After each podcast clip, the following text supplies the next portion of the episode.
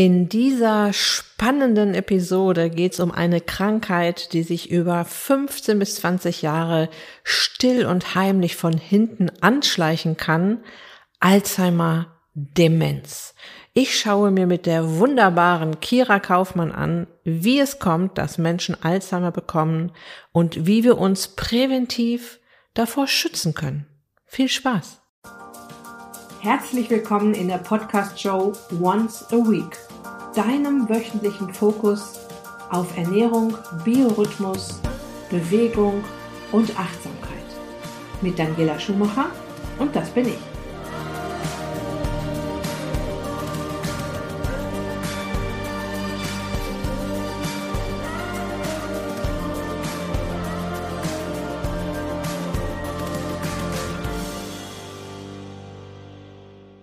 Wenn du mir schon länger zuhörst, äh, kennst du meine große Vision, eine Welt voller fitter, gesunder 100-Jährige. Und dazu gehört natürlich auch die Gesundheit unseres Gehirns. Was nützt es uns, wenn Muskeln und Organe noch super funktionieren, wir aber wegen eines kranken Gehirns nicht mehr klar denken können und in dieser Episode geht es um Alzheimer, eine der häufigsten Demenzerkrankungen und um die Gesundheit unseres Gehirns im Allgemeinen.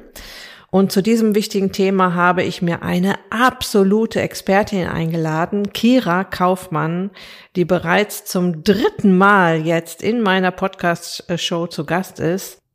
Nochmal kurz zu Kiras Geschichte, damit du sie so ein bisschen einordnen kannst. Kira war in ihrem ersten Leben mehrere Jahre in verschiedenen Führungspositionen im Bankwesen tätig und durch eine eigene Burnout-Erfahrung kam sie zur Naturheilkunde und ist nun seit fast 20 Jahren als Heilpraktikerin mit eigener Praxis in Düsseldorf tätig. Ihre Praxisschwerpunkte liegen in der Diagnostik und Therapie von Stoffwechselstörungen, immunologischen Erkrankungen und der Präventivmedizin. Und Kira hat gemeinsam mit ihrem Mann Sascha Kaufmann bereits mehrere medizinische Fachartikel und auch einige Bücher veröffentlicht, die ich alle gelesen habe und die ich mir auch immer wieder anschaue, zum Beispiel der Histamin, Irrtum und ihr wirklich tolles Buch zum Thema Jod. Das sind so Bücher, da guckt man immer mal wieder rein, wenn man was nachschlagen möchte. Ja, und nachdem ich dann auch ihr neuestes Buch gelesen habe, das den Titel dieser Episode hat, Klar im Kopf statt Nebel im Hirn, war sehr klar, dass ich sie ganz schnell zu einem Interview hier einladen möchte. Zum einen, weil mich das Thema selbst sehr interessiert, zum anderen, weil ich dafür sensibilisieren möchte, dass es ein paar Gene gibt, die zu 20 Prozent beeinflussen, ob wir an Alzheimer erkranken oder nicht. Aber auch dafür, dass Alzheimer sich 15 bis 20 Jahre lang leise von hinten anschleicht und dass deshalb die Früherkennung immens wichtig ist.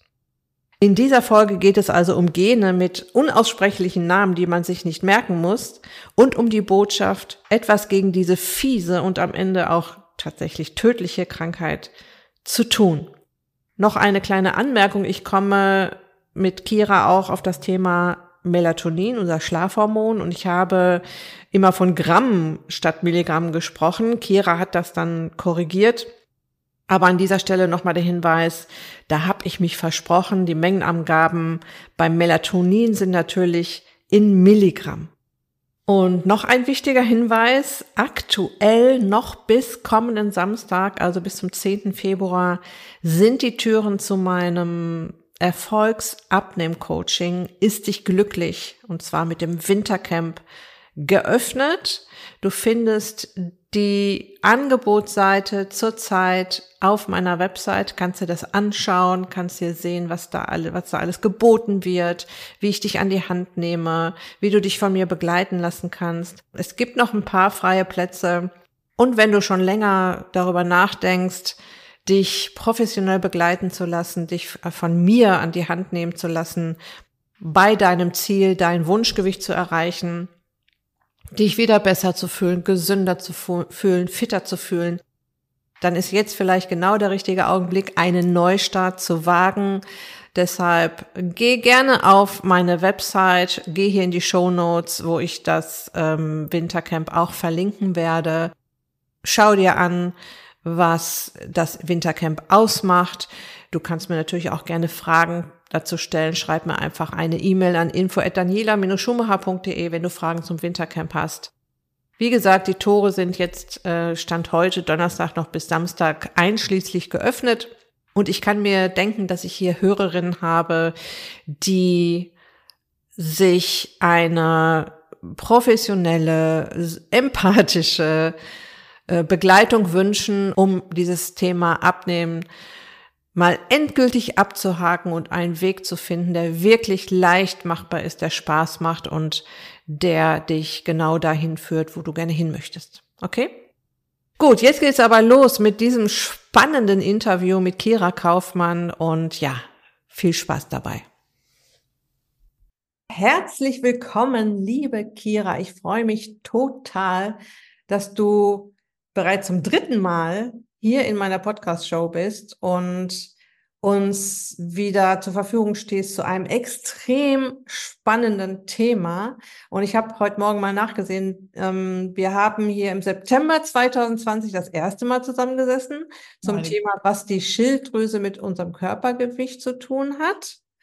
Ja, und im April 21, also nur ein halbes Jahr später, waren wir schon wieder hier zusammen zum Thema endlich wieder gut schlafen, so geht's. Und das ist jetzt schon lange her, ne? Zwei, ein Vierteljahr. Liebe Kira, herzlich willkommen. Danke dir, Daniela, ich freue mich. Heute geht's um unser Gehirn und um die unheilvolle Krankheit Alzheimer-Demenz. Mhm. Womit ich bei meiner ersten Frage wäre, sind Demenz und Alzheimer dasselbe? Nein, Demenz ist ein, ich sage jetzt mal, Oberbegriff für verschiedene Formen des Abbaus des Gehirns, die mit kognitiven Einschränkungen einhergehen, ähm, wie zum Beispiel Vergesslichkeit, äh, also als ganz typisches Symptom und dann hinterher auch äh, Verwirrtheit und ähm, ja, Verlust der Sprache etc. Aber die häufigste Form oder die häufigste auftretende Form von allen Demenzerkrankungen ist tatsächlich der Alzheimer mit ungefähr 65 Prozent. Daneben gibt es andere Formen. Ähm, das äh, wäre zum Beispiel eine ganz häufige Form auch eine ähm, vaskuläre Demenz, also Durchblutungsstörungen im Gehirn, die zum Beispiel nach einem Schlaganfall auftreten können, atherosklerotischer Art beispielsweise. Es gibt auch andere seltene Formen von Demenz, ähm, was ja Schauspieler der Bruce Willis, glaube ich, ist das, der im Moment äh, diese ähm, Frontallappen-Demenz hat, eine eher seltene Form. Also es gibt verschiedene Unterformen, aber äh, das, was wir normalerweise als Demenz verstehen, äh, landläufig so im Volksmund, ist das, was äh, Vollbild Alzheimer, Morus Alzheimer. Hm. Ich habe ja schon ein paar Symptome aufgezählt. das ist aber dann schon so eher Endstadium, ne?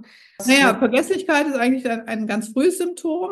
Also mhm. gerade das Kurzzeitgedächtnis, ähm, jetzt nicht erschrecken, aber solche Dinge, so, wo habe ich mein Auto geparkt oder wo liegt noch mein Schlüssel, sind halt so die anfänglichen Symptome, bei denen es natürlich nicht bleibt, ähm, sondern ähm, beim Alzheimer ähm, gibt es einen fortschreitenden Abbau des Gehirns, der in der Regel im Hippocampus beginnt, da sitzt unser Gedächtnis und äh, von da aus schreitet der Hirnabbau fort über viele Jahre und nimmt seinen äh, Verlauf, seinen äh, tödlichen Verlauf, muss man sagen. Bei welchen Symptomen oder bei welchen äh, Eigenschaften, die ein Mensch dann plötzlich hat, würdest du aufmerksam werden? Vielleicht muss ich dazu sagen, Alzheimer ist keine Alterserkrankung im klassischen Sinne. Ja, das muss ich äh, direkt sagen. Ich habe Patienten in der Praxis, die sind noch keine 60 im Vollbild Alzheimer. Es gibt auch frühe Formen vom Alzheimer. Das, wenn es, weiß ich nicht, mit 45 ist, kann es kein Alzheimer sein. Wahrscheinlich nicht, aber es ist nicht ausgeschlossen, ja. Ähm, die Symptomatik ist am Anfang sehr ähm, subtil, wie Vergesslichkeit, aber dann kommen halt auch ähm, Veränderungen der Persönlichkeit dazu, Aggression, Depression und eben eine fortschreitende ja, Einschränkung der kognitiven Fähigkeiten, Merkfähigkeit lässt nach, äh, Interesse an, an bestimmten Dingen, an der Umwelt, an äh, Dingen, die vorher Spaß gemacht haben, bestimmten Hobbys, Das lässt nach. Also eine reine Vergesslichkeit im Sinne einer Überlastung, um es mal alle wieder entspannt ausatmen zu lassen, ist kein ähm, Indiz speziell für eine Alzheimer-Erkrankung. Schon für eine Störung im Bereich ähm, der Merkfähigkeit, der Kognition, die man auch ernst nehmen sollte. Überlastung sollte man immer ernst nehmen, aber ist nicht, wie gesagt, ein, ein typisches alleiniges Symptom. Es gibt also einen ganzen Symptomkomplex, den man beachten muss. Und es gibt leider keine Früherkennung oder keine, kein Bewusstsein für frühe Warnzeichen, weil man weiß aus der Forschung, ein Alzheimer, der ähm, so im Durchschnitt so mit 68 beginnt, äh, fängt nicht von heute auf morgen an. Also es ist nicht mhm. plötzlich, man steht morgens auf und äh, ist vergesslich, sondern ähm, das ist ein ganz schleichender Prozess und erste Veränderungen im Gehirn beginnen 20 Jahre vorher. Das heißt, wow. wir haben eine wirklich lange Vorlaufzeit. Deswegen fängt wirkliche Prävention auch schon so ab dem, spätestens ab dem 40. Lebensjahr an wenn man sowas nicht haben möchte. Und wir will das schon haben. Also wie gesagt, es ist eben, wie man heute weiß, in vielen Fällen auch eine vermeidbare Erkrankung, die sehr viel mit, mit dem Lebensstil zu tun hat und auch mit einer äh, bestimmten genetischen Ausstattung. Genau, über die wir ja auch noch sprechen werden heute. Ja, und im Buch beschreibst du ja sehr schön, was unter dem Begriff Brain Fog zu verstehen ist. Das heißt, diese Brain Fog-Geschichte hat ja auch auf jeden Fall, die spielt ja damit rein. Also die Unfähigkeit, was du auch gerade schon gesagt hast, klar zu denken, Konzentrationsstörung, Unfähigkeit, sich zu organisieren, langsames Denken, Gedächtnisstörungen, auch Kopfdruck gehört dazu. Als ich das so gelesen habe, da habe ich so gedacht, ja, das gibt's ja auch ganz so ganz ohne Alzheimer. Ne? Das Absolut. 90 Prozent der Frauen, die zu mir ins Coaching kommen, leiden erstmal an Brain Fog oder Konzentrationsstörung oder ja, sie beschreiben es auch manchmal mit äh, Erschöpfung. Mhm. Und im Buch bröselst du ja die Gene auseinander, die mit unserer Gehirngesundheit zu tun haben. Ja. Um hier noch ein bisschen reinzukommen, was äh, ist ein Gen einfach erklärt? Ähm, ein Gen ist letztendlich eine Blaupause, ein Plan. Ähm, wir haben insgesamt als menschliches Wesen circa 20.000 Gene. Im Vergleich, so ein Acker-Schachtelhalm oder eine Feldmaus haben 125.000 Gene, um einfach uns mal in Relation zu setzen. Wir sind diesbezüglich nicht die Krone der, Schöpfe, die Krone der Schöpfung. Wir sind äh, da relativ ähm, im Mittelfeld angesiedelt. Wir haben, ja, wie gesagt, 20.000 Gene, das wissen wir seit 20 Jahren. Die sind auch ganz gut entschlüsselt.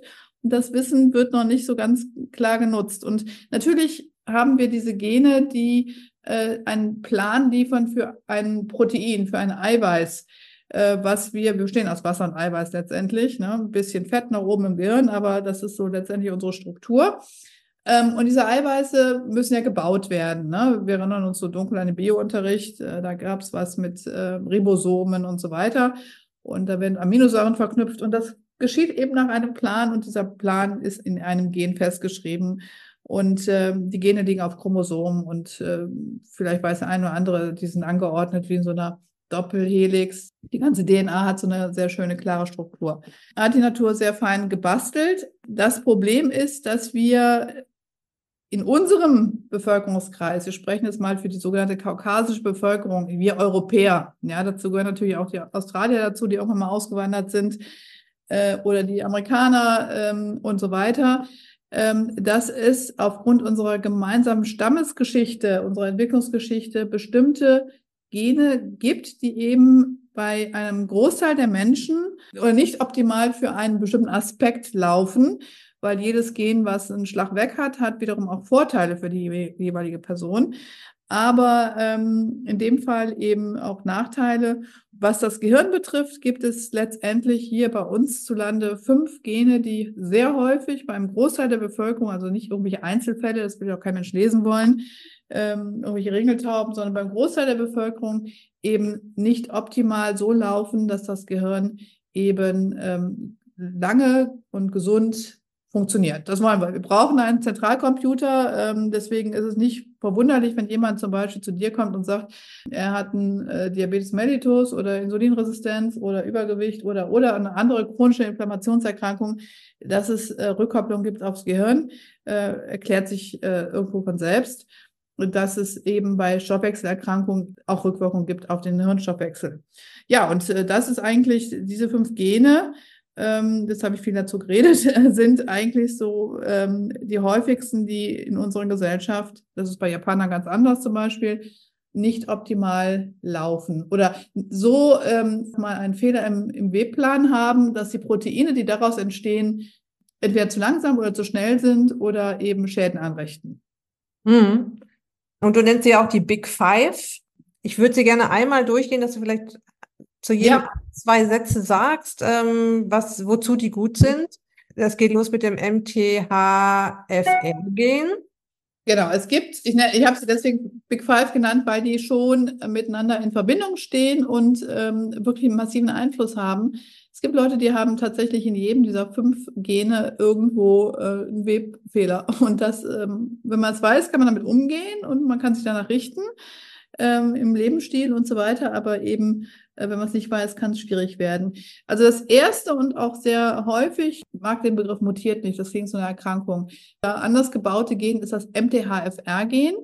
Und ähm, MTHFR steht für ein äh, Enzym, was eben durch dieses Gen beschrieben wird, was wichtig ist für die gesamte Methylierung. Furchtbares Wort, aber Methylierung ist letztendlich nichts anderes als ja ein An- und Ausschalter für unsere Gene zum Beispiel und ein ganz wichtiger Faktor für die Entgiftung. Ähm, mit dem MTHFR-Gen steht und fällt der ganze Folsäurestoffwechsel. Ja, also Folsäure ist ein ganz wichtiges Vitamin, äh, was wir alle zu wenig zu uns nehmen, weil äh, wenn wir den Salat um, im, im Aldi gekauft haben und nach Hause gebracht haben, nach zwei Tagen im Kühlschrank essen, ist da keine Folsäure mehr drin. Folsäure ist wahnsinnig lichtempfindlich und äh, das heißt nicht kein Salat essen, sondern das heißt einfach möglichst frisch verzehren etc. Also Folsäure ist eines der ganz, ganz großen nicht beachteten äh, Mangelvitamine. Über Vitamin D spricht jeder, nimmt jeder ein, ganz klar. Folsäure ist immer noch so unterm Radar. Und ähm, wer das MTHFR-Gen hat, hat eben Probleme mit seinem Folsäurestoffwechsel. Der braucht mehr. Äh, der verträgt zum Beispiel künstliche Folsäure nicht. Ähm, das Gegenstück zur künstlichen Folsäure wäre das Folat. In den USA ist es mittlerweile so, erkennt man diese Genproblematik, da ist man ein bisschen weiter. Kann man auch in jeder Ecke einen Gentest kaufen. Das ist in Deutschland verboten. Man darf seine eigenen Gene nicht kennen. Ja, es gibt das sogenannte Gendiagnostikgesetz. Das verbietet, das muss man sich einfach mal auf die Zunge zergehen lassen, das verbietet mir zum Beispiel, mir selber Blut abzunehmen, an ein Labor zu schicken und zu sagen, liebes Labor, ich möchte mal ein paar Gene wissen. Das darf nur ein spezialisierter Arzt. Total Schwachsinn. Also das ist ja mein Eigentum, mein, mein mein Genom, ja. In den USA sieht man das ganz locker. Da gibt es beim Aldi zum Beispiel Gentests, die kann man einschicken im Labor und dann gucken und dann kriegt man das Ergebnis. Muss man halt damit umgehen können. Naja, auf jeden Fall ähm, zurück zum Folat. Das Folat, ähm, wir haben hier in Deutschland häufig diese ganz billige Folsäure im Angebot bei Billigtabletten. Und das ist eine synthetische Folsäure, die kann von den Patienten mit MTHFR-Gen eben nicht gut verwertet werden. Und ähm, das sind so Besonderheiten. Und äh, wenn die Folsäure nicht funktioniert, der ganze Folsäurestoffwechsel, funktioniert die Blutbildung nicht, funktioniert der ganze Hirnstoffwechsel nicht, funktioniert die Hormonbildung, die Neurotransmittersynthese nicht. Da hängt also ein riesiger Rattenschwatz dran. Ähm, es ist halt so, dass bis zu 70 Prozent der Bevölkerung einen SNP, einen sogenannten Polymorphismus, eine Veränderung hat, die das Gen langsamer macht, beziehungsweise das Gen so verändert, dass das Enzym langsamer wird und dadurch eben zu wenig Folsäure, zu wenig Methylierung im Organismus stattfindet. Ja, im schlimmsten Fall passiert es dann, dass in der Schwangerschaft eben ein Kind sich entwickelt mit einem offenen Rücken oder mit einer äh, im Wolfsrachen oder Hasenscharte. Das hängt auch alles damit zusammen, wenn Folsäure im frühen Entwicklungsstadium fehlt. Für die Schwangeren hat man das so ein bisschen schon auf dem Schirm, dass man denen sagt, okay, du nimm mal deine 400 Mikrogramm äh, Folsäure, Folat in der Schwangerschaft ein. Aber ähm, so in der Allgemeinbevölkerung ist einfach die Versorgung ganz, ganz schlecht. Hm. Ja, Wahnsinn, was alles an ein, am einem einzigen äh, Vitamin hängt. Das ist das B3, ne? Folsäure? B9. B9, okay. B3 ist Niacin, ja. Mhm. Wir gehen weiter mit dem nächsten Gen, BDNF. Ja, das ist ein ähm, Schutzgen ähm, und ähm, das BDF, BDNF-Gen ist ein, das heißt äh, übersetzt Brain-Derived Neurotrophic Factor, ist ein Schutzgen für die Nervenzellen. Nervenzellen sind hochsensibel und äh, mögen keinen Stress, mögen keine Toxine und so weiter. Und es ist ziemlich gut, wenn wir da ein Protein haben, was äh, diesen Stress äh, von den Nervenzellen abhält. Aber auch da gibt's äh, sehr, sehr häufig eben äh, ein, ein zu langsames Aufbauen des äh, Faktors. Und den kann man auch im Blut messen bei Patienten, wenn er zu langsam aufgebaut wird. Und ähm, ja, ähm, das ist eben auch ein Risikofaktor für Hirnleistungsstörungen, frühzeitige Erkrankungen, auch für Alzheimer letztendlich. Mhm.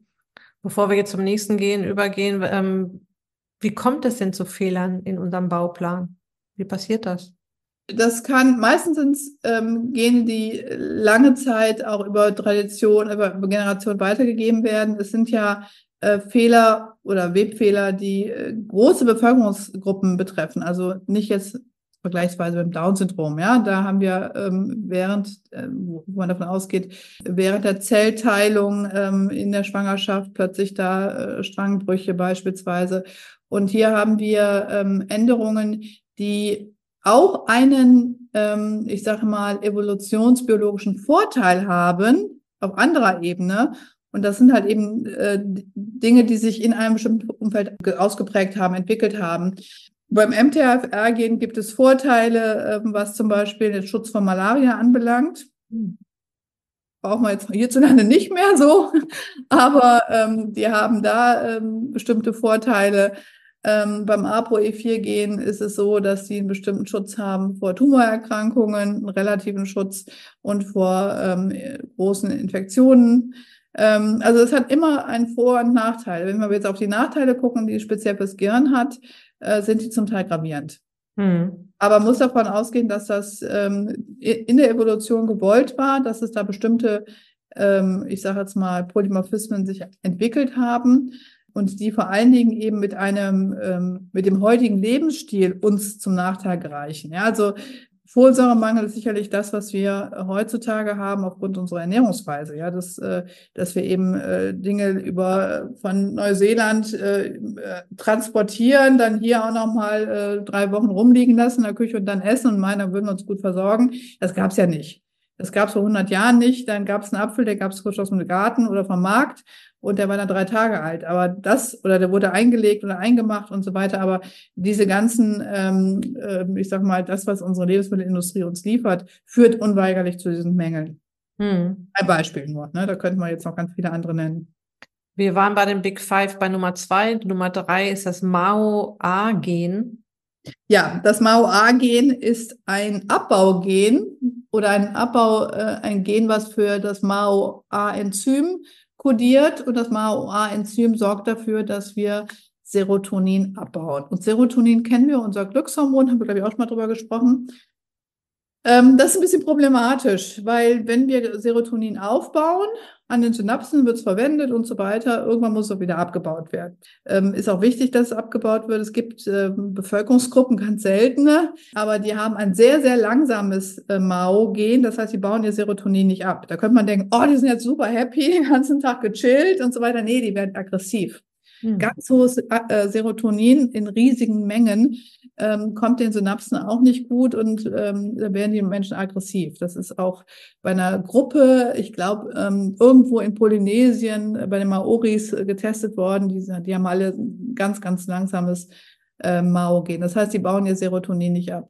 Wenn wir aber die andere Ausprägung haben, was hierzulande sehr häufig ist, einen sehr schnellen Abbau, ich habe sowas auch, ist es ungünstig, weil wir natürlich recht schnell, vor allem unter Stress, in einen Serotoninmangel abrutschen. Und dann wird die Welt plötzlich nicht mehr rosarot, sondern mies und grau und die rosarote Brille ist eigentlich ganz weit weg. Und ähm, da können wir oft noch so viel Tryptophan zu uns nehmen oder 5-HTP. Ja, wer einen schnellen Abbau hat, muss halt auch wieder schnell aufbauen und für Nachschub sorgen also sprich Mikronährstoffe verwenden, ist natürlich dann äh, wirklich in Grammmengen gemeint und nicht in, in Milligrammengen. Ne? Also wenn, wenn ich mit meinem, ich habe es mal testen lassen, ich habe einen vierfach schnelleren Abbau als ähm, mein Mann zum Beispiel, ja, ähm, muss ja vier, vierfach schnell für Nachschub sorgen an Tryptophan, damit das wieder alles stimmig ist bei mir oben im, ähm, im zentralen Nervensystem. Ja, das ist also, wie gesagt, dieses Problem mit diesem Mao-Gen.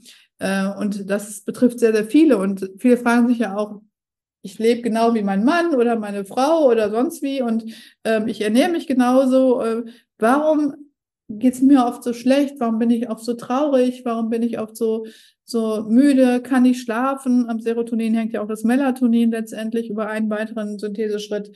Äh, was ist mit mir los?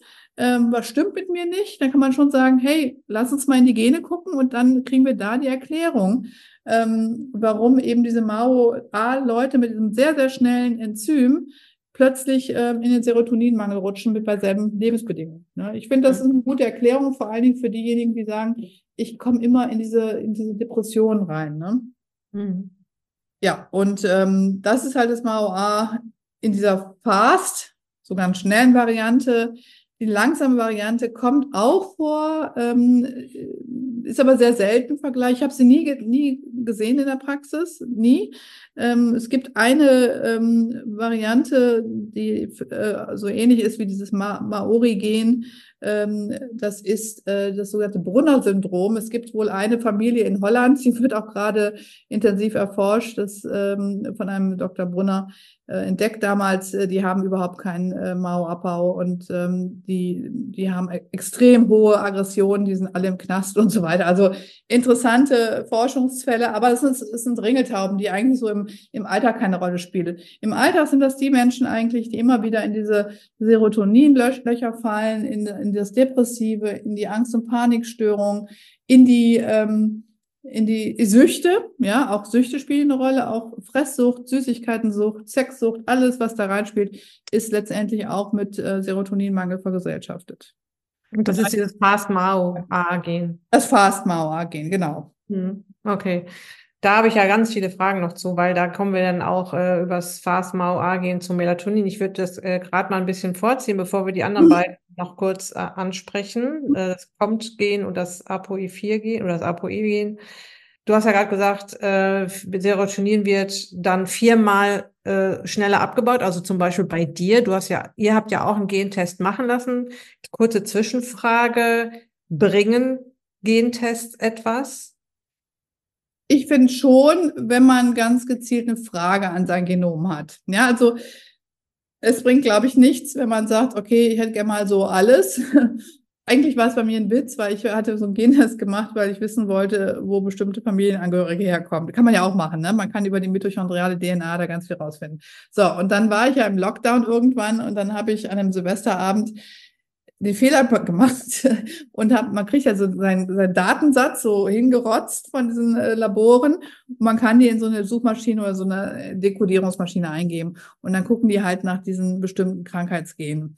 Ja, und dann kriegte ich das alles, ne? Dann kriegte ich alles so ausgeschüttet, führt nicht zu einer guten Stimmung, ja, aber ähm, man muss, man muss mit einer speziellen Fragestellung rangehen, wie zum Beispiel, ähm, und das machen ja auch die Labore hier in Deutschland ganz gut, leider nur über einen Arzt, aber den muss man halt finden, kann ja auch ein Hausarzt sein.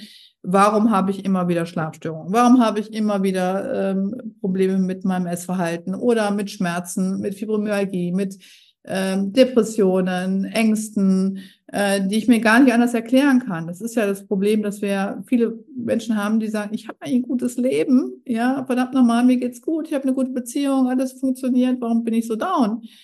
Ähm, dann macht es erstmal Sinn, nach den Neurotransmittern zu gucken. Ja, da kann man ja messen, kann man gucken, okay, wie sieht's denn aus bei mir mit dem, mit dem Serotonin, mit dem Dopamin und so weiter, mit den wichtigsten Glückshormonen, die man gut über, über eine Urinprobe ja heutzutage messen kann. Und wenn man da Defizite findet, ähm, dann macht es Sinn zu gucken, habe ich ein Problem mit dem Abbau. Da gibt es ja auch interessanterweise ähm, natürlich aus der pharmakologischen Sicht her äh, Medikamente, die den Abbau bremsen, sogenannte Mao-Hämmer. Äh, die haben Nachteile, weil die ähm, ja schon schwere Nebenwirkungen haben. Es gibt aber auch naturheilkundliche ähm, äh, Methoden, wie zum Beispiel bestimmte Pflanzenstoffe, die man einsetzen kann, wie äh, die Passionsblume ist dann ein ganz guter äh, Mauhämmer. Den kann man, Passionsblumen kann man als Extrakt zu sich nehmen. Man kann sie als Tee zu sich nehmen, wenn man Bitterstoffe mag. Und äh, man kann also viel für ein äh, etwas zu schnelles Mao-Enzym tun.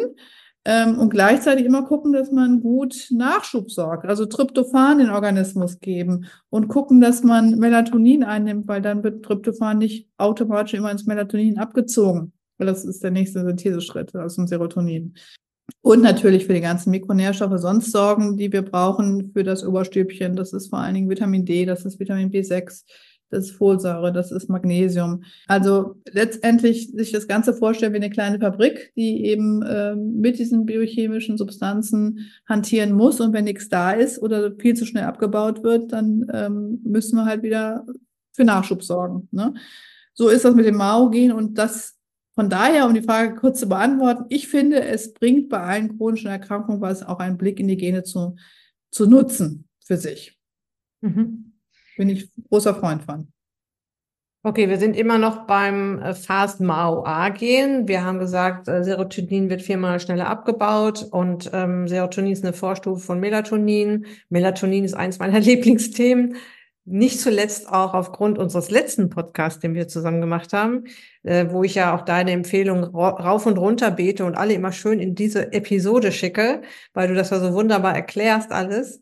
Du, ihr habt äh, in eurer Praxis ja auch schon festgestellt, dass viele Menschen bereits ab 40 also ich habe immer gedacht, wäre so eine Wechseljahresgeschichte, ne? Oder wenn wir älter werden, dass unsere Zirbeldrüse halt auch alt wird. Du hast in dem Podcast damals sogar gesagt, die versifft.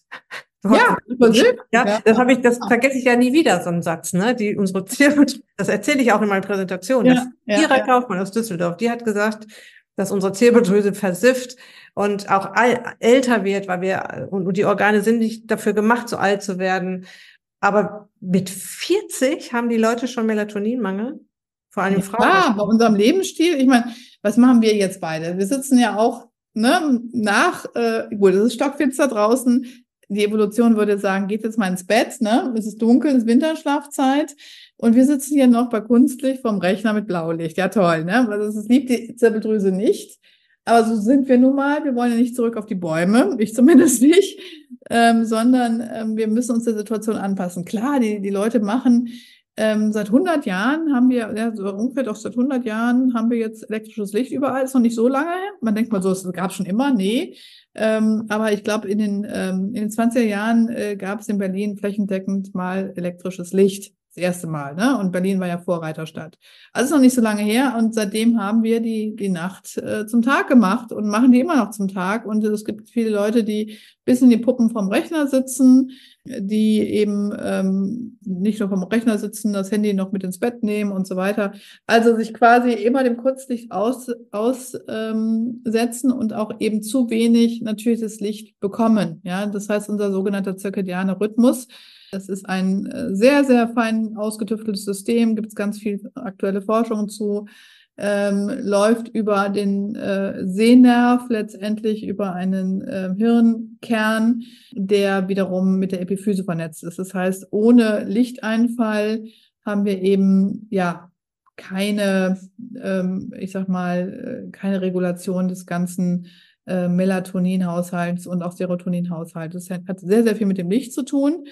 Und ähm, das wundert einen nicht, dass die Generation Ü40, ich würde sogar behaupten, äh, habe ich nicht so viele von der Praxis, aber Ü30, dass es da auch schon Schlafstörungen gibt. Es gibt natürlich viele andere Gründe, nur um Einwände vorwegzunehmen für Schlafstörungen, aber Melatoninmangel ist der Hauptgrund.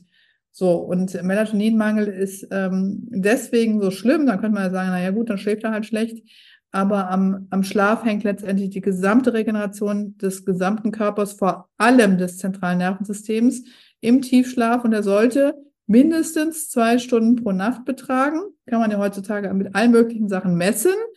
Äh, Gura Ring zum Beispiel, äh, Apple Watch, andere Watches, gibt es ja Smartwatches ohne Ende, die den Tiefschlaf messen können. Und da kann man mal mit seinem eigenen kleinen Schlaflabor gucken, ob man auf diese Zeit kommt. Weil wenn das nicht der Fall ist, regelmäßig haben wir kein, keine Müllabfuhr im Hirn, die man aufräumt. Das sogenannte glymphatische System fängt dann an ähm, aufzuräumen und auch die Synapsen werden verknüpft. Das Lernen findet letztendlich da statt. Äh, ähm, Heilen findet im Schlaf statt. Die ganze Regeneration, ähm, Anti-Aging funktioniert nicht ohne Schlaf und so weiter. Also da hängt so viel dran. Deswegen sage ich mal Schlaf und das Melatonin ist so entscheidend. Ja, ähm, ganz neue aktuelle Studie zum Thema Melatonin. Man weiß ja, und das scheint auch was mit Melatonin zusammenzuhängen, äh, dass blinde Frauen keinen Brustkrebs kriegen. Das scheint an dem hohen Melatoninspiegel zu liegen. Aber das sind jetzt wow. mal so Studien, die ich jetzt diese Woche gehört habe. Die muss ich auch noch alle mal durchlesen im Original. Aber ähm, man weiß eben, äh, sehr viel über die Prävention von Brustkrebs durch Melatonin. Sagt einem kein Gynäkologe. Warum? Ja, also ich bin ja in der medizinischen Ausbildung jetzt noch und ich laufe damit immer in den gynäkologischen Abteilungen rauf und runter und interessiert da niemanden, ja. Bei den ganzen Frauen mit Brustkrebs beispielsweise. Also, ähm, und äh, wenn man überlegt, jede achte Frau erkrankt im Laufe ihres Lebens, das sind immense Zahlen, äh, muss man für jeden Strohhalm dankbar sein, um sich etwas zu schützen, ja, in der ja. heutigen Zeit. Ne? Es liegt bestimmt auch daran, dass das Melatonin hier noch so als was äh, eventuell Gefährliches äh, angesehen wird. Ne? Ähm, wir wissen ja, oder wir beide wissen, dass es in den USA und in Holland zum Beispiel Melatonin ja. in jeder Straßenecke im, beim Kiosk in, in riesig großen Gläsern gibt. In ja? allen Geschmacksrichtungen, zum Lutschen, zum Sprayen, zum allen. Ja, ja. ja. Wie geht ihr in der Praxis mit, mit dem, Versch ich sag mal, Verschreiben von Melatonin um? Welche, äh, um welche Grammzahlen geht es da? Weil als wir das letzte Mal zusammen gesprochen haben, ähm, da hast du gesagt, äh, ich nehme jetzt 10 Gramm und damit geht's mir gut. Und, und ich, äh, hab, ich weiß aber auch, dass Melatonin, ich habe mir tatsächlich jetzt auch das Buch, was in deinem Buch empfohlen wird, heute äh, gekauft, ist heute angekommen äh, von dem Dr. Jan Dirk Vautek über Melatonin, äh, habt ihr ein ganzes Buch geschrieben. Ich finde das so wahnsinnig tolles Hormon, weil es ja eben auch noch so viele andere Vorteile hat. Es ist ja nicht nur so, dass uns das in den Schlaf wiegt. Es ist ja unglaublich, was Melatonin alles schaffen kann. Ja, es ist das, was ich sehe ihn jetzt nun mal. Er ist ja unser deutscher Schweiz, unser deutscher, deutscher ähm, Melatonin-Forscher und er sagt immer, äh, ich habe mit ihm auch äh, lange reden dürfen, es ist das Schweizer Messer unter den Hormonen. Ja, es ist so ein Allrounder und es gibt keine Obergrenze. Es gibt in den USA den Professor Dr. Reiter, der, ähm, ach, das ist irgendwie um die 90 oder noch älter mittlerweile, der sein ganzes Leben in der Melatoninforschung verbracht hat. Und der sagt auch, es gibt keine Obergrenze. Die meisten Kinder produzieren riesige Mengen pro Nacht. Deswegen können die auch überall schlafen und sind morgens fit und produzieren und produzieren. Die Zirbeldrüse ist äh, noch nicht durch Fluorid zum Beispiel beeinträchtigt. Und äh, wir ähm, haben aufgrund unserer Lichtexposition, aufgrund von Mikronährstoffmängeln, aufgrund von, ich sage jetzt mal ganz klassisch gesagt, Verschlackung der Zirbeldrüse mit, mit Toxinen, eben ja diese Probleme ähm, auch mit dem Schlafen. Und das ist ja auch ein Merkmal von eigentlich vielen oder fast allen chronischen Erkrankungen, äh, dass die Leute nicht mehr schlafen können. Ja, oder zumindest nicht erholsamen Schlaf finden. Ja, Schlaf soll ja erholsam sein, dass man morgens aufsteht, zwar nicht jeden Tag und im Winter ein bisschen weniger als im Sommer, aber zumindest das Gefühl hat, ja, ähm, die letzten acht Stunden haben mir gut getan. So sollte es sein. Ne? Und äh, nicht von wegen, ich habe mich da durch die Nacht gequält, musste alle zwei Stunden Pipi machen und habe mich von rechts nach links gedreht. Ne? Ähm, und äh, das Bewusstsein für, für gesunden Schlaf und Schlafhygiene ist eigentlich überhaupt nicht da finde ich, so in der allgemeinen Bevölkerung. Ja, ich bete das tatsächlich in meinen Coachings auch rauf und runter. Ich, äh, ich habe hier, ich habe tatsächlich ab 19 Uhr auch eine Blaulichtfilterbrille, also so ein Clip hier auf meiner Brille. Ja, ich habe auch so ein Ding drauf, ja. Das tut so gut, sobald man das aufsetzt, finde ich, ja. Und das beamt einem so schön runter. Auch, also auch wenn ich dann im Bett noch lese, da ist ja dann auch noch Licht an, da habe ich die auch noch auf. Äh, es geht ja auch um, die Tage, um das Tageslicht, da geht es ja schon los mit Melatonin. Da wird ja auch Melatonin schon in den richtigen Rhythmus geschubst. Also ich ich predige das Thema wirklich sehr. Also wer aus meinem Coaching kommt, der weiß Bescheid, warum Schlaf so wichtig ist und wie, wie man da rankommt. Aber nochmal zum Melatonin. Welch, nimmst du immer noch 10 Gramm? Also ich nehme, ähm, wie gesagt, ich bin ja auch MAO-A betroffen, ne? fast, very fast mit MAO-A. Ähm, um meinen Tryptophan-Serotoninspeicher etwas zu schonen, ähm, nehme ich ähm, ja jeden Abend 10 Milligramm. Ähm, ich war jetzt. Ähm, ah, Entschuldigung, äh, muss ich gleich mal dazu sagen. Ich habe ja die ganze Zeit Gramm gesagt. Ne? Ja, Milligramm, ja, das Milligramm. ist ja, Milligramm ist es. Ich war jetzt äh, länger Zeit in Südostasien unterwegs und äh, hatte da schon Probleme mit dem Jetlag und dann nehme ich auch mal 30, 40 Milligramm oder um, um den Flieger mich dann auch zur Ruhe zu betten. Ähm, ich bin leider sehr groß und fast in diese kleinen Eco-Class äh, sitze nicht so gut rein, aber mit 20, äh, 30 Milligramm schlafe ich gut. Aber ich muss das dazu sagen, sonst kriege ich Klagen.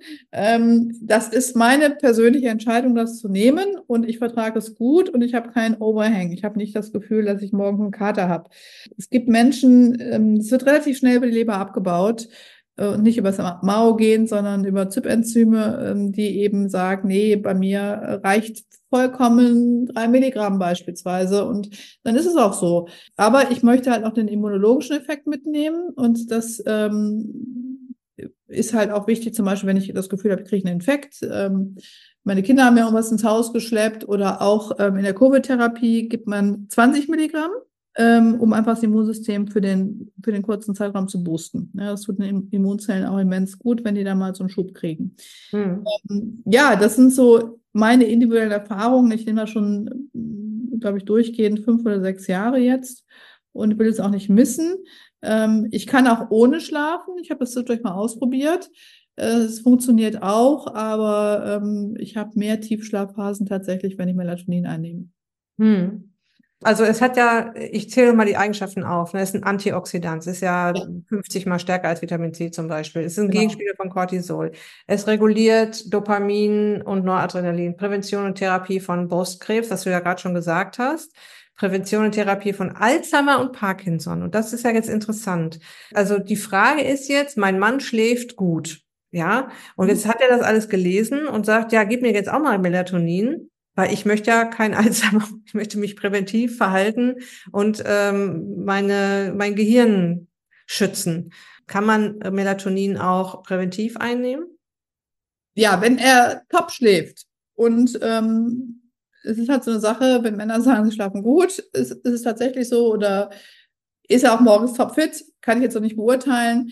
Ähm, man kann Melatonin messen, tatsächlich. Man kann über eine Speichelprobe äh, zum Beispiel abends, wenn es dunkel wird, erstmal gucken, haben wir dann einen regelrechten ähm, Anstieg von Melatonin im Speichel, ist nachweisbar. Und dann, wenn das in Ordnung ist, dann braucht man nichts geben. Warum? Ne?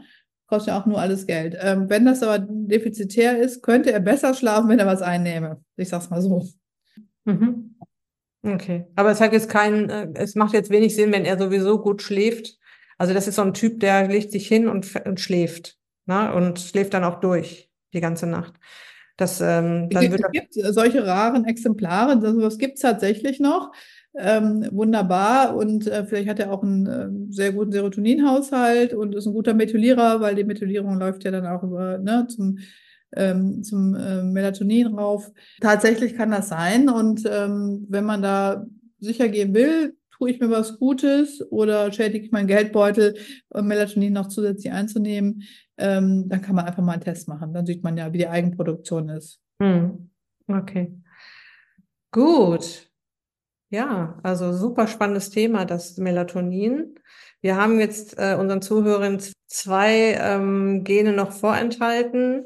Das ist das COMT-Gen. Und mhm. was ich da jetzt interessant finde, dass es eine Rolle spielt im Östrogengleichgewicht. Das ist noch viel interessanter für uns Frauen vor allen Dingen, für Männer eigentlich auch, aber für uns Frauen primär. Prävention Mammakarzinom, Brustkrebs, ähm, wenn wir das Kommt-Gen uns angucken. Das Kommt-Gen, das ist die Katechol-O-Methyltransferase, ist parallel zum MAO-Gen zu sehen, ähm, das Abbauenzym, was darüber läuft, äh, für die, ähm, ich sag mal, die Katecholamine. Ja, das ist das Dopamin, das Noradrenalin, das Adrenalin. Das wird aufgebaut und das muss auch nach Verbrauch regelrecht entsorgt werden. Wenn wir zu viel Dopamin haben, zu viel Noradrenalin, Adrenalin, werden wir ramdösig, werden wir aggressiv und wollen uns mit jedem Dreck gleich kloppen. Also das wäre der Fall einem, eines langsamen Abbaus, eines Slow kommt. Ähm, wenn es zu schnell geht, haben wir viel zu wenig Dopamin, zu wenig Noradrenalin, rutschen in die ADHS-Problematik, ähm, haben Antriebsschwäche, weil das Adrenalin fehlt.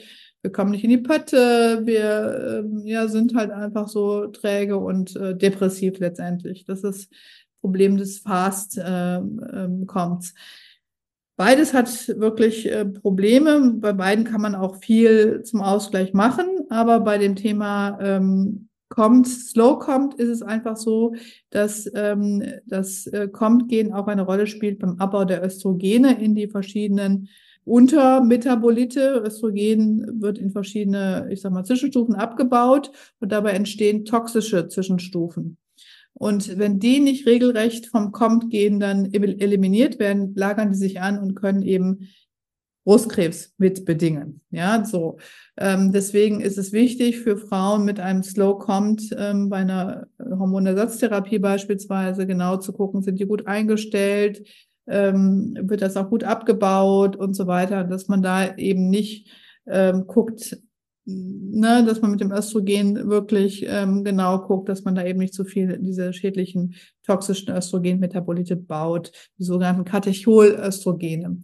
Kann man auch alles messen und äh, gerade auch bei Frauen mit äh, Übergewicht beispielsweise, die auch sehr viel Östradiol selber produzieren, auch im Bauchfett, ist das halt wichtig eigentlich auch zu wissen, habe ich vielleicht ein Problem oder nicht. Ne? Mhm. Oder auch wenn Brustkrebs in der Familie ist, ne, dass man einfach, weil es auch wieder eine genetische Geschichte ist, dass man da eben auch nochmal vielleicht nachguckt, ähm, habe ich ein, ein, sehr langsames kommt und habe damit eben eventuell ein erhöhtes Risiko für diese Katecholöstrogene. Mhm. Okay. Letztes Gen, was ja auch das dramatischste ist, finde ich, das ApoE-Gen. Ja. Das ja eben äh, Alzheimer befeuert. Das ApoE-Gen, ja. Das ist ähm, ein Gen, das wirklich mit einer Erkrankung namentlich in Verbindung gebracht wird. Ähm, das andere sind ja alles Zustände, sage ich jetzt einfach mal. Und ja, also das ApoE-Gen wurde in den 90er Jahren entdeckt und gilt erstmal als einziger wirklicher genetischer Risikofaktor für Alzheimer. Wir wissen überhaupt noch gar nicht viel über die Entstehung von Alzheimer. Wir wissen, dass es da zu bestimmten ähm, Amyloid-Plaques kommt, die nicht mehr, die bei jedem im Hirn entstehen, die aber bei Alzheimer-Patienten nicht mehr regelmäßig entsorgt werden, nicht abgebaut werden. Es kommt zu Verklumpung von sogenannten Taubproteinen.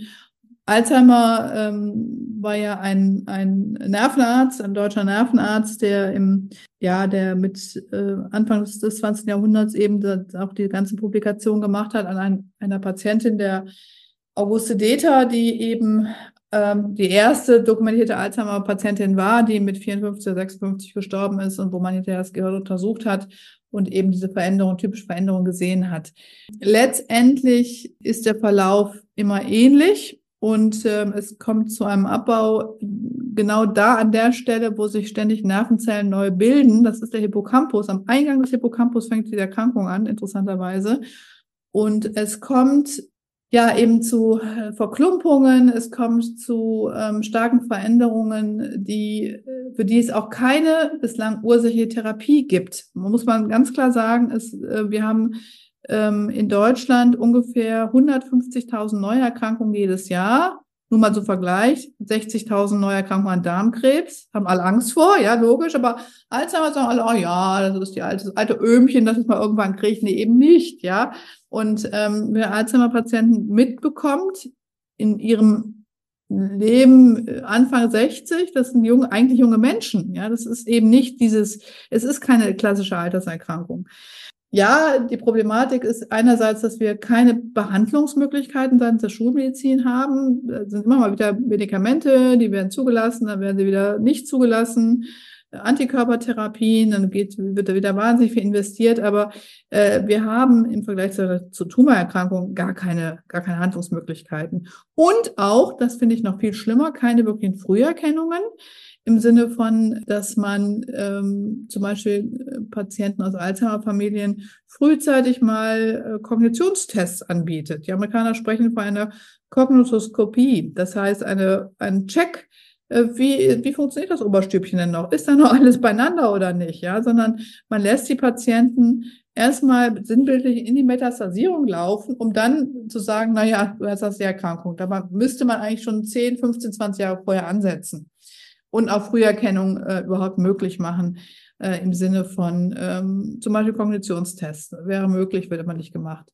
Ja, das ist ein, ein riesiges Drama und das ApoE4-Gen äh, oder das ApoE-Gen ähm, ist, eine, ähm, ist ein Risikofaktor, der eben die Erkrankungs- das Erkrankungsalter auf äh, zehn Jahre runtersenkt, also auf Mitte 60 statt auf Mitte 70 beginnen und eben das Risiko auf äh, wirklich auf zwölf, zwölffach erhöht, ja, im Vergleich zur Allgemeinbevölkerung. Das ApoE-Gen ist ein oder kodiert für ein sogenanntes Lipoprotein, das ist ein, ein, ein Carrier, ein Transportvehikel für Fette. Und das schleust eben, sag mal ganz äh, lapidar, schlechte Fette ins Gehirn, die dann zur Entzündung führen. Alles ziemlich dramatisch ich selber bin Genträgerin und es hat mir auch irgendwie schon mal zwei Wochen umgehauen, als ich das erfuhr. Ähm, mein Mann auch. und ähm, ja, und dann haben wir gesagt, okay, ähm, ich begebe mich oder wir beide begeben uns auf die Suche nach, ähm, nach weiteren Informationen. Das Schöne ist, wir sind fündig geworden beim Dr. Dale Bredesen in den USA. Das ist ein Neurologe, der sich nur mit dem Thema Alzheimer, speziell mit ApoE4-Betroffenen auseinandersetzt und ein wunderbares ähm, ja, Präventionsprogramm entwickelt hat, was auch für bereits eingetretene Alzheimer ähm, zu einem Rückgang der Erkrankung, einem Stopp der Erkrankung, komplette Remission geführt hat. Und das ist ähm, Wahnsinn, was der Mann auf die Beine stellt und wie offen der mit uns geredet hat. Ja, der sitzt in Kalifornien, neun Zeitstunden Difference und wir haben hier, ne, wie wir zusammen miteinander gequatscht. Ich konnte ihm alle Fragen stellen. Ich habe in Deutschland bei ganz vielen namhaften äh, Alzheimer-Forscher angefragt. Keiner wollte mit mir reden für die Recherche des Buches. Keiner hatte Zeit, obwohl Lockdown war. Äh, und äh, Bradison Mann, äh, Ende 60, hat sich alle Zeit der Welt genommen, alle Fragen beantwortet. Da bin ich ihm wahnsinnig dankbar für. Er hat mir dann angeboten, dass ich bei ihm eine Ausbildung machen kann. Damals ging das alles online.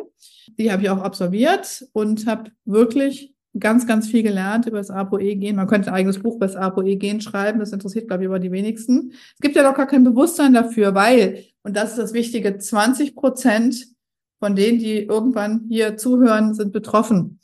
Ja, das ist also ein großer Anteil der Bevölkerung, ähm, die letztendlich ein Risiko in sich tragen, was durch eine entsprechende Lebensweise, was Ernährung anbelangt, was Sport anbelangt, was äh, Toxine anbelangt, etc., etc., wirklich zu minimieren ist. Ja, nur man muss es wissen. Ja, wenn es dann irgendwann ausbricht, ist es zu spät. Eigentlich ist es sehr, sehr tragisch, dass dieses Wissen um dieses Gen eben ähm, überhaupt nicht in die Allgemeinbevölkerung reingetragen werden. Es wäre eigentlich die Aufgabe eines guten Hausarztes in einer Familienanalyse zu sagen, Mensch, du hast äh, in der Familie Alzheimer, du hast Demenzerkrankungen, lass uns das mal angucken, weil wir können jetzt, du bist 45, können wir wirklich was tun, um dein Risiko zu senken. Und das passiert nicht. Und darüber ärgere ich mich. Ja, also kein Wunder, dass ihr dann dieses Buch mal eben ins Leben gerufen habt. Da habt ihr das auch ein bisschen verarbeitet wahrscheinlich, was ihr alles gelernt ja. habt. Ja, also beeindruckend finde ich die Zahl 20 Prozent. Ja, ja, und ich finde es super, dass du diese Ausbildung gemacht hast und da hast wahrscheinlich auch einiges mit in das Buch reingepackt. Ja, der Verlag wollte es nicht so im Detail. Ähm, eigentlich war mein Wunsch gewesen, eigentlich nur ein Buch zum ApoE4-Gen zu schreiben, aber der Verlag wollte es nicht. Er sagte, es interessiert kein Mensch hier. Alzheimer ist kein Thema, was sexy ist und schon gar nicht. Ja, es ist, äh, ne, was will der Markt lesen? Das sind ja Verlage, wollen Geld verdienen. Und deswegen habe ich nur wirklich ein Kapitel dazu geschrieben, aber ich verweise ganz gern auf die äh, hervorragende Literatur von Dr. Dale Bredesen. Die Bücher sind alle auf Deutsch erschienen. Hm. Sind ganz toll zu lesen, wie die meisten amerikanischen Bücher, also sehr patientenfreundlich. Da braucht man kein Neurologie Neurologiestudium vorher. Also der nimmt wahnsinnig viel Angst aus dem Thema. Der hat eine Selbsthilfegruppe gegründet, die kann man auch online finden äh, über ApoE4, wo man sich austauschen kann mit anderen Betroffenen. Und ein Mann, der wirklich ähm, Mut macht, Hoffnung macht und eben ähm, ja ein, ein wirkliches evidenzbasiertes Protokoll äh, einem an die Hand gibt, wie man sein eigenes persönliches Risiko reduziert. Wie heißt er nochmal? Dale Bredesen, Dale Bredesen. Mhm. Wenn wir jetzt einen Strich darunter ziehen, also es kommt ja jetzt nicht jeder auf die Idee, einen Gentest zu machen und kann sich das vielleicht auch nicht leisten, weiß nicht, wie er es machen soll, da muss das auch noch ausgewertet werden. Aber wir können uns ja grundsätzlich präventiv verhalten. Wir können ja einfach mal so tun, ja. als hätten wir dieses Gen. Mhm. Ja, oder als mhm. könnte diese Krankheit auch auf uns zu tun, weil wir machen ja auch, also ich persönlich mache auch ganz viel, äh, um keinen Krebs zu bekommen. Warum soll ich nicht auch ganz viel tun, um jetzt nicht Alzheimer zu kriegen? Und Was sich auch deckt in der, sag mal, Präventionsarbeit, ne, in vielen Bereichen. Viel Sport beispielsweise, ne? Ausreichend Kraftsport und täglich Sport, das ist, ist schon was, was man, ähm, wo sich viele, auch ich, mich zu zwingen müssen, eigentlich ehrlich gesagt. Ne? Aber auch Verzicht auf Alkohol, eine ketogene, also Ketoflex sagt Bredesen, eher ketogene Kost, ne? also eine, eine ähm, überwiegend ketogene Ernährung. All das sind natürlich Dinge, die auch äh, letztendlich eine, eine Tumorprävention äh, mitbedingen. Ne? Genau, und eben auch präventiv Alzheimer, Demenz entgegenwirken. Absolut, ja. absolut, ja. eigentlich, sag ich mal so, was man mit, mit gesundem Menschenverstand sowieso als ähm, gesunden Lebensstil schon bezeichnen würde. Das ist letztendlich das, aber dann natürlich mit einer Konsequenz, die man da an den Tag legt und ähm, wirklich der Alkoholverzicht ist für ganz viele gar nicht machbar. Was? Sie nehmen mir, ich sage, ich nehme gar nichts. Äh, Sie nehmen mir jetzt mein, mein Rotwein weg oder mein, mein Gin Tonic oder sowas. Also es ist mal dann, Alkohol ist ja ein Riesenthema hier in unserer Gesellschaft. Ne? Ich, I can tell you. Ich trinke seit 1.1.2020 keinen einzigen Tropfen Alkohol. Äh, ich drücke das natürlich niemanden auf, aber ich empfehle jeder Frau, die zu mir ins Coaching kommt, da geht es ja auch um das Thema Abnehmen. Ja. Schon, dass es ein Game Changer sein kann. Absolut. Jetzt, absolut. Na, ja. Also auch zumindest mal für ein paar Wochen drauf zu verzichten. Auch die Leber erholt sich ja ein paar Wochen schon komplett. Aber du würdest im Prinzip sagen, wenn wir uns, wenn wir frische, natürliche Nahrung essen und auch so, wie du das empfohlen hast, frisch kaufen, frisch verzehren, wenn wir uns ausreichend bewegen, wenn wir das Nervengift Alkohol rauslassen und das Nikotin natürlich auch und nicht so viel Zucker essen, uns also, äh, wenn es auch nicht ketogen ist, aber wenigstens äh, Zucker reduziert ernähren, dann sind wir schon auf einem richtig guten Weg, wenn wir dann noch dafür sorgen, dass wir ausreichend schlafen und wenn wir nicht mhm. ausreichend schlafen, dann auch Lösungen suchen und sie dann auch hoffentlich finden. Ja, also mhm. ähm, da kann man sich auch erkundigen. Da gibt's ja auch mhm. genug Bücher drüber oder Dokumentation oder was auch immer, warum Schlaf so wichtig ist, glaube ich, schon auf einem guten Weg. Oder was, was war denn dein größtes Aha-Erlebnis in dieser Ausbildung mit dem Dale Bredesen? Schon die Bedeutung von Sport für das Gehirn. Ja, natürlich weiß man, Sport ist wichtig fürs Herz, für die Muskulatur, aber speziell halt auch fürs Gehirn. Und ähm, da gibt es auch interessante Ansätze vom ähm, Ingo Frohböse beispielsweise über die Myokine zum Beispiel, ne, die, die letztendlich vom aktiven Muskel gebildet werden, die aber eine direkte Kommunikationsebene finden mit dem zentralen Nervensystem. Da gibt's ja auch ganz frische äh, Ansätze, also wie letztendlich Muskelarbeit das Gehirn beeinflusst. Ja, also ich glaube, ähm, das war so ein ganz wichtiger Aspekt, aber er geht natürlich auch noch weiter. Er geht auch auf chronische Entzündungsprozesse, ähm, Schimmelbelastung, ähm, chronische Infektionen, Zahnherde. Es ist ein riesiges Gebiet, was letztendlich dann äh, abgeklappert wird. Äh, Darm spielt natürlich auch, der Darm als, als ähm, das menschliche Mikrobiom und spielt eine, eine ganz gewisse Rolle. Und also ich glaube, äh, ob Alzheimer betroffen oder nicht, seine Bücher sind für jeden gewinnbringend. Hm. Weil es gibt immerhin auch Leute, die eben äh, kein ApoE4-Genträger sind, können trotzdem Alzheimer bekommen. Also es ist ja kein, äh, nur wenn man das Gen vielleicht nicht hat, heißt es noch lange nicht, dass man nicht die Erkrankung kriegen kann. Und die WHO äh, erwartet bis zum Jahr 2050 eine Verdoppelung der Erkrankungszahlen. Ähm, also in Industrieländern vor allen Dingen. Also es ist ein riesen, riesen Problem, was auf uns zukommt, aus der pflegerischen, aus der volkswirtschaftlichen Sicht, aus der medizinischen Sicht, was, glaube ich, äh, überhaupt noch niemand mal so äh, insgesamt durchdacht hat. Ne? Hm. Ich beschäftige mich sehr mit diesen ganzen Longevity-Themen gerade und da mhm. passt dein Buch ja auch komplett rein, ähm, weil wir wollen ja auch ein gesundes Gehirn haben, wenn wir alt sind. Oder wenn ich mich, äh, ich habe auch so ein tolles Buch über die Krebserkrankungen gelesen, also modernste Studien und so weiter. Aber wir haben ja gerade schon einen Strich drunter gezogen, ja, und ähm, ich denke, es ist einfach wichtig, dass wir diese ganz einfachen Tipps schon mal beherzigen. Genau. Konsequent im Alltag, das ist ja ne? nicht nur im Urlaub, sondern äh, wirklich auch im Alltag und über längere Zeit. Und da die Disziplin auch aufzubringen, ist wichtig, glaube ich. Ja. Liebe Kira, ich danke dir sehr. Ich danke dir. War wie immer äh, viel zu kurz die Zeit, ne? Ja, viel zu kurz. Wir hören uns wieder, sag ich jetzt einfach. Sind wir schon eine Stunde ja. sogar immer noch zu kurz und ich habe hier noch so viele Fragen stehen. Ähm, aber es ist, es sind so spannende Themen auch und ich bin sehr froh, dass wir dieses Thema jetzt auch in meinen Podcast bringen, weil du hast ja gerade sehr schön gesagt, dass, dass da kein Mensch drüber nachdenkt, ja, und diese Zahl 20 Prozent, das hätte ich dich auch noch gefragt heute, wie viele Menschen haben das Gehen? Die, die ist doch schon heftig. Ja, ne? ist eine heftige Zahl, ja. ja. Deswegen ist es für mich unverständlich, dass es eben ja so unterm Radar läuft und dass man äh, auch so aus Medizinerkreisen da gar nichts zu hört. Und wenn man einen Hausarzt anspricht, der hat da überhaupt keine Ahnung von, noch nie gehört. Ne? Ist so. Und äh, das ist schade, weil wir vertun hier, oder sagen wir so, wir haben jetzt das Wissen um die Gene, es wird aber zu wenig genutzt für die Prävention. So sehe ich das. Ein wunderbares Schlusswort. Ich danke dir und ähm, danke dir, Kira, für deine Zeit, für deine Expertise, für deine ähm, guten Erklärungen. Ja, und wünsche dir noch einen ganz wunderbaren Abend. Dankeschön. Bis dann, ne? Bye, bye. Von uns. Danke dir. Tschüss. Okay, ich hoffe, du konntest dir aus dieser Episode ganz viele Ideen, Impulse, Gedankenanstöße holen, um dich um deine Ge Gehirngesundheit zu kümmern. Wenn du noch mehr über Kira Kaufmann und ihre Arbeit wissen möchtest, du findest ihre ähm, Website auf der Beitragsseite zu dieser Episode. Dort habe ich dir auch das Buch verlinkt, um das es hier in dieser Episode gegangen ist, ähm, wo es um diese Themen natürlich dann auch noch geht. Wenn du da noch mehr einsteigen möchtest in das Thema, kann ich dir das Buch sehr empfehlen, weil da in dem Buch auch noch viele Tipps gegeben werden, auch zu anderen Büchern, auch zu anderen Experten. Und ähm, das ist super interessant. Ansonsten wünsche ich dir jetzt noch eine ganz wunderbare Restwoche.